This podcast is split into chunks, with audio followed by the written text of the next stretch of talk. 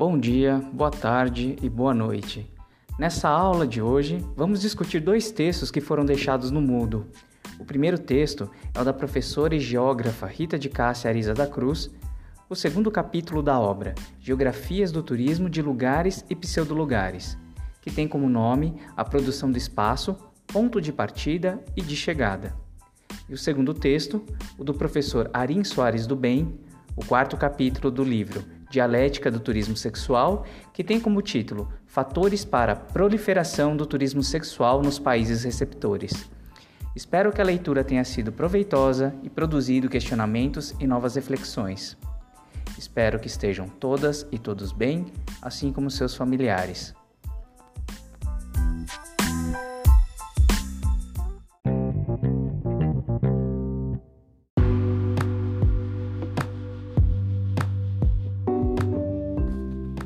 Início do segundo capítulo do livro Geografias do Turismo de Lugares a Pseudolugares, é citado o filósofo francês Henri Lefebvre, que na sua obra O Direito à Cidade acabou por cunhar a ideia de que viver é produzir espaço, que coincide com a concepção do geógrafo e acadêmico escocês Neil Robert Smith, que foi professor de geografia no centro de pós-graduação da City University de Nova York. Para Smith, não há uma dualidade entre espaço e sociedade, é algo que foi historicamente construído. Na sua concepção, o espaço é um produto social. Um espaço geográfico sem a sociedade torna-se uma amputação, ou seja, não é a sociedade que interage com o espaço, mas ambos são integrados. Lembrando que o espaço geográfico é diferente de espaço natural. Espaço geográfico é aquele modificado pela ação antrópica, ou seja, pela ação humana. Quando Smith diz que esse espaço geográfico sem a sociedade é uma amputação, podemos pensar em lugares transformados pela ação humana e que foram abandonados pelos mais diversos motivos: cidades vazias, parques de diversões abandonados, fábricas desertas. São espaços que perderam seu sentido. Milton Santos, que já discutimos anteriormente, também é citado, já que seu pensamento é de que toda produção humana, eu ia falar população, perdão, é uma produção de espaço através do trabalho. A vida humana é produzir espaço. Mas quem são os atores hegemônicos da produção do espaço? De acordo com Milton Santos, no modelo capitalista de produção é o Estado e o mercado. As diferentes pessoas têm diferentes pesos na produção do espaço geográfico. Nessa relação Estado e mercado, o que vemos cada dia com maior intensidade é uma subserviência por parte do Estado em relação ao mercado. A ideia de um Estado mínimo é de que o Estado deve apenas atender às necessidades do mercado, promovendo infraestrutura, mas para a população é necessário o enxugamento dos gastos públicos. É o que vivemos na atualidade. Discursos sobre o peso, entre aspas, do custo da educação, da saúde pública, que é preciso privatizar enquanto grandes corporações privadas recebem isenções, subsídios e investimentos públicos. Sobre a produção do espaço, existe um exemplo bastante interessante em São Paulo, especificamente no bairro do Tatuapé. Em 2019, a Vila Operária João Miliani, um conjunto de 40 casas construídas na década de 50, foi demolida em um domingo, 1 de setembro, durante a madrugada, sem autorização da prefeitura. A vila possui um valor histórico para a cidade de São Paulo. E um morador do bairro e também urbanista, Lucas Chicone, afirmou que se trata de uma substituição de um espaço que não estava abandonado, muito menos deteriorado. Ele diz, aspas, a vila nunca ficou vazia, e é exatamente esse uso que garantiu a ótima conservação. Temos um desconhecimento em relação ao patrimônio. Às vezes a gente acha que porque a coisa está conservada, ela é tombada. Fecha aspas. Na época, em nota, a subprefeitura da Moca disse que a empresa tinha alvará de demolição, mas que foi multada em 40 mil reais por ter realizado o serviço sem tapumes.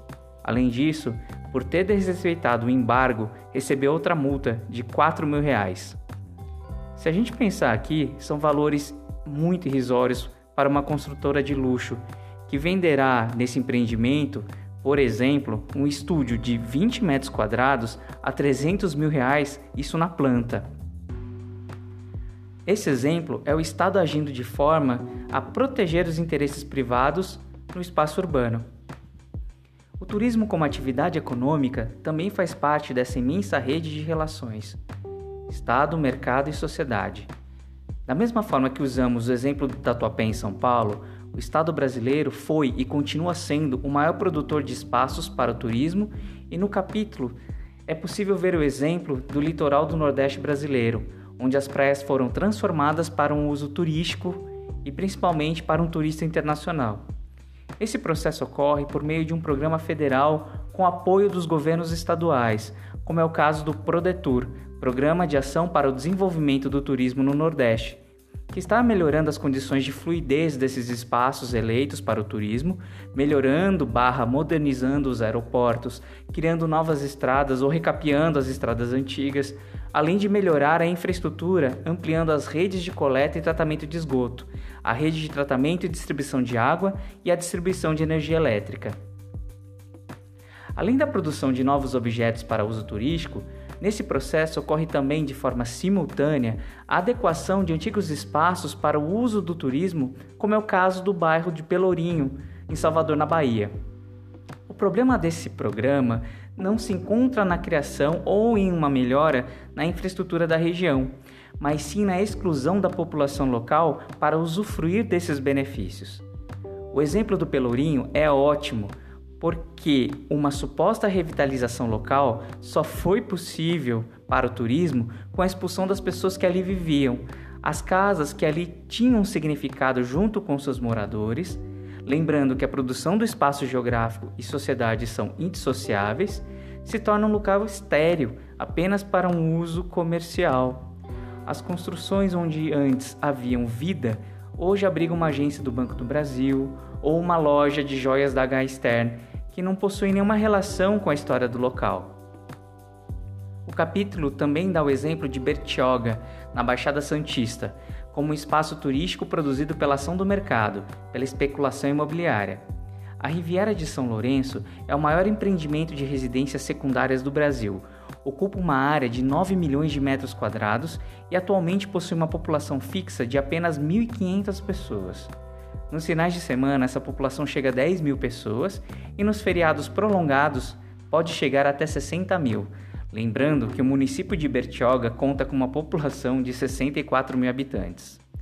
Eu observei hoje em um site de imóveis na Riviera de São Lourenço e o imóvel mais barato que eu encontrei era um apartamento de dois dormitórios ao preço de 750 mil reais. E a mais cara era uma casa de seis dormitórios ao preço de 9 milhões de reais. Mentira, 9 milhões e meio de reais. Tem mais 500 mil aí. Não podemos negar que o turista tem um papel importante na produção do espaço, já que não há turismo sem turistas. E muitas vezes são esses turistas que acabam criando novos destinos turísticos, iniciando novas dinâmicas no processo de produção do espaço que são tomados para o uso turístico. Vamos associar essa ideia né, do uso turístico com o próximo texto, ou o texto do professor Arim Soares do Bem. Mas vamos tomar aqui quatro elementos importantes sobre a produção do espaço. Primeiro, ele remete à divisão territorial do trabalho. Segundo, a necessidade de analisar os sujeitos sociais envolvidos no processo. Terceiro, Toda produção de espaço possui duas dimensões, a material e a imaterial, ou seja, a simbólica. E quarta, toda produção de espaço é social e histórica.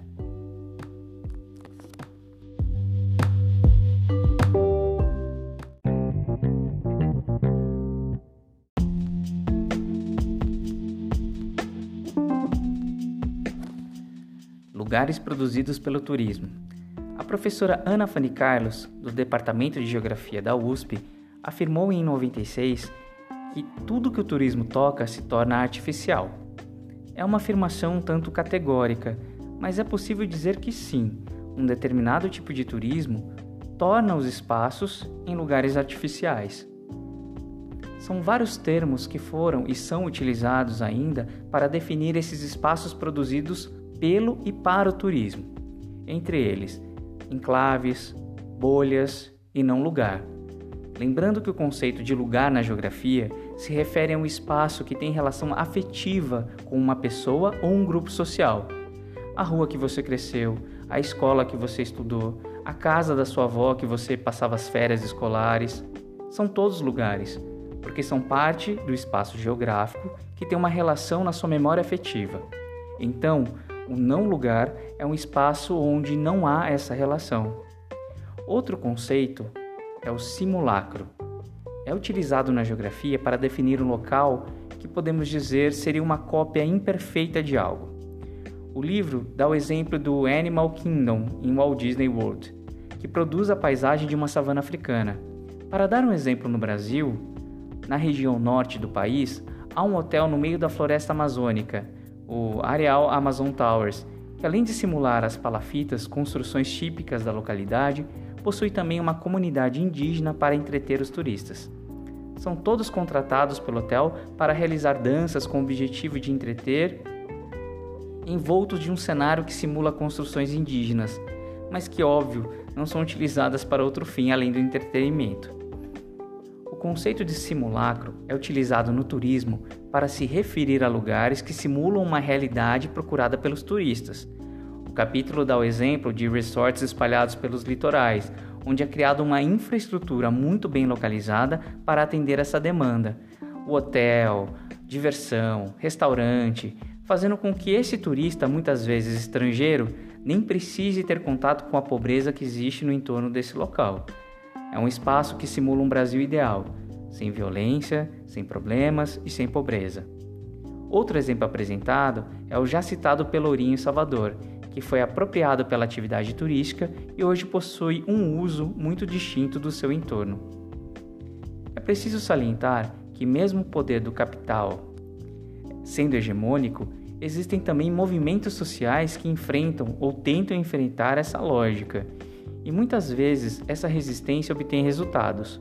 O exemplo que eu posso dar é a Vila Zelina em São Paulo, um enclave russo e lituano na zona leste da cidade. Já houve tentativas por parte da prefeitura, do poder público, em transformar esse bairro em um espaço turístico, nos moldes do bairro da Liberdade, de turismo étnico. Mas por falta de interesse e por inúmeros debates com os moradores locais, a empreitada nunca evoluiu. E por falar no bairro da Liberdade, deixo uma questão a se pensar. Será que hoje esse espaço se tornou um simulacro, um pseudo lugar? Lembrando que o que torna o espaço em um pseudo lugar não é a sua aparência, e sim a vida que ali ocorre. Se ela tem algum sentido com a história e a sociedade que ali habita e as suas relações com o seu entorno. É pensando nesses conceitos que entraremos no capítulo 4 do livro A Dialética do Turismo Sexual, do professor Arim Soares do Bem.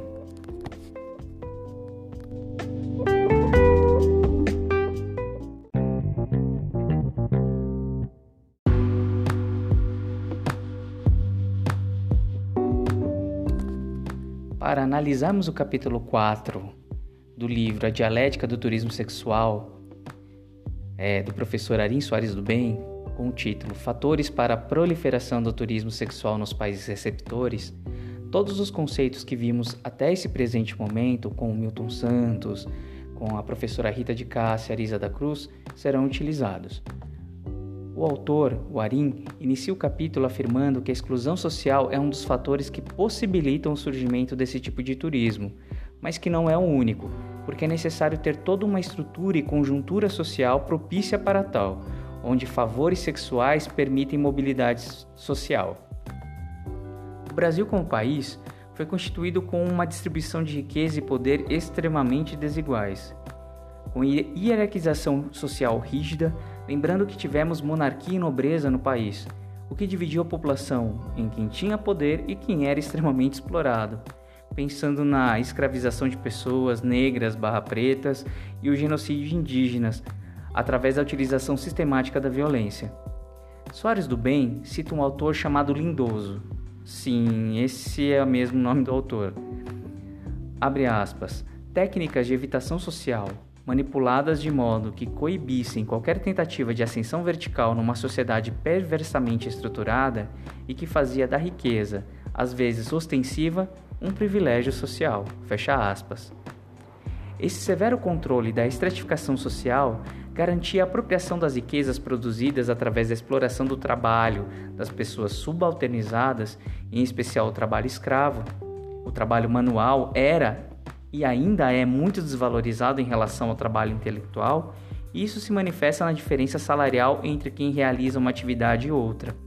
É só pensar na diferença salarial que existe entre uma diarista e um juiz no Brasil. Se compararmos a mesma situação nos países nórdicos, por exemplo, a distância entre esses dois salários não é tão abissal como vimos, vemos no Brasil. Homens e mulheres sofriam com esse severo controle social e o controle também dos seus corpos, mas sobre as mulheres recaía um controle sobre a sua reprodução, porque era um instrumento valioso para a manutenção da escravidão. Sobre elas, além do controle, havia também o estupro, em especial sobre os corpos das mulheres negras, barra pretas e indígenas. Não que os homens negros e barra pretos não fossem estuprados, como afirmou o professor Luiz Motti, da Universidade Federal da Bahia, a UFBA, que tem um livro que praticamente trabalha com esse tema e se chama Devassos no Paraíso. Esse livro descreve que a prática era tão comum no Brasil colônia que a Inquisição foi chamada duas vezes para cá para tentar controlar a situação.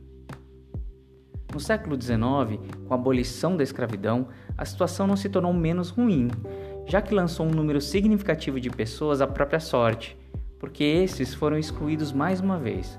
Não serviram como mão de obra salariada, foram preteridos por uma mão de obra europeia que também embranqueceriam, o que na época significava melhorar o país. Leman Karpzov, nossa, esse nome é difícil, Karpzov, em 94, afirmou que o turista europeu que passa algumas semanas no Brasil sente o mesmo prazer que os senhores de engenho sentiam quando se apropriavam sexualmente das mulheres brasileiras vulneráveis.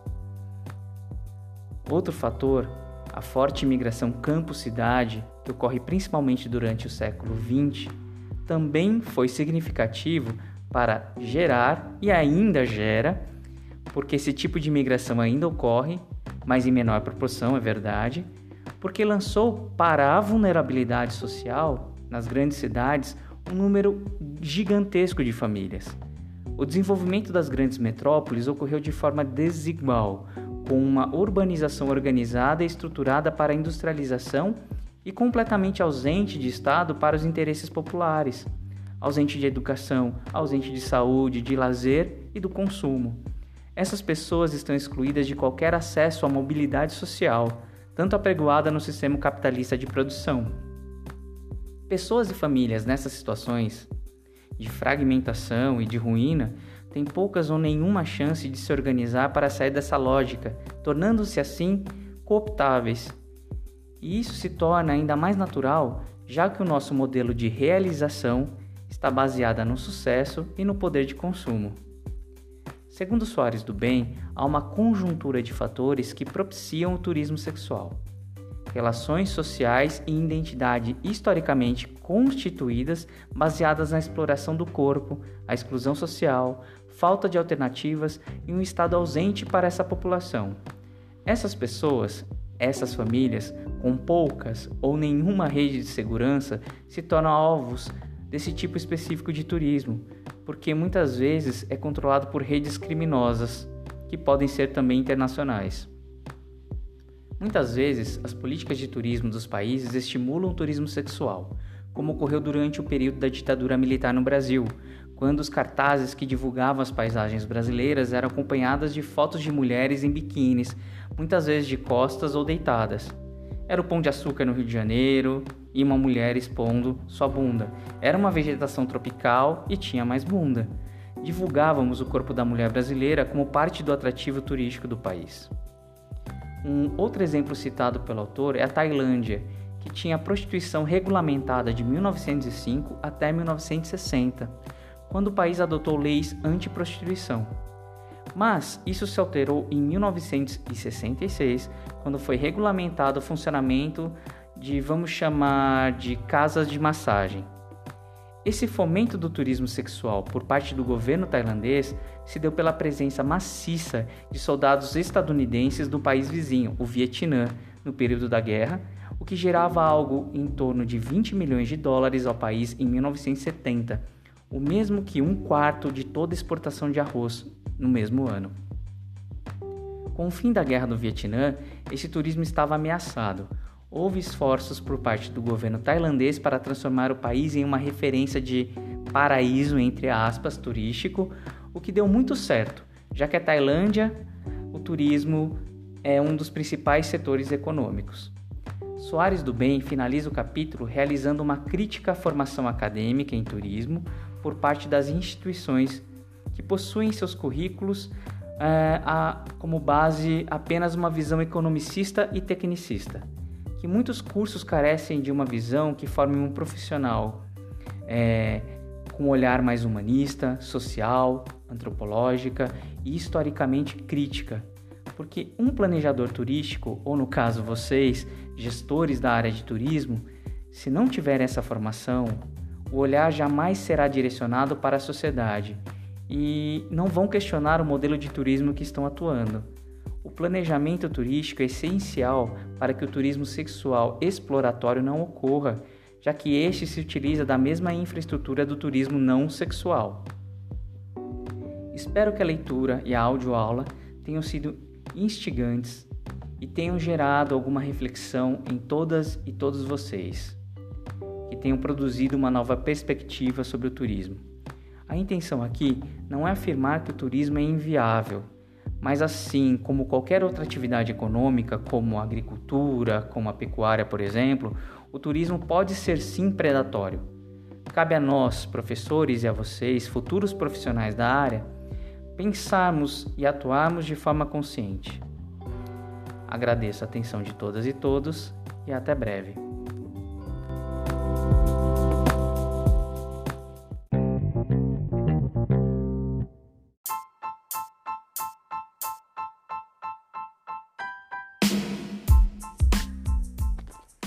Estudantes da disciplina Geografia e Turismo GTUX2, esses textos, essas leituras são extremamente importantes para o trabalho final de vocês, que consiste em um material audiovisual produzido de forma individual ou em grupo. O tema é, é um exemplo de turismo predatório. Ele pode ser ambiental, social ou, como vimos no texto do professor Arim Soares do Bem, um turismo sexual. E também pode ser em qualquer escala. Pode se tratar de um bairro, de uma cidade ou até mesmo de um país. Utilizando fotos, né, imagens, vocês podem escrever sobre essas fotos ou colocar a voz de vocês, o áudio. Vocês irão apresentar esse local que vocês estão falando, que é um bairro turístico, uma cidade turística, um país turístico, e vão apresentar os impactos é, que o turismo é, gerou nessa área que vocês escolheram. E é necessário responder algumas questões, que são duas. Quais foram as causas desses impactos? E o que pode ser feito para que a situação se reverta? Esse audiovisual não pode ultrapassar mais de 7 minutos e tem que ter no mínimo 3 minutos de duração. Na primeira tela é necessário ter o título, o nome da disciplina, o período e o nome dos integrantes, enquanto que na última tela é necessário ter as fontes. Qualquer dúvida, tem o horário de atendimento e vocês podem me chamar pelo e-mail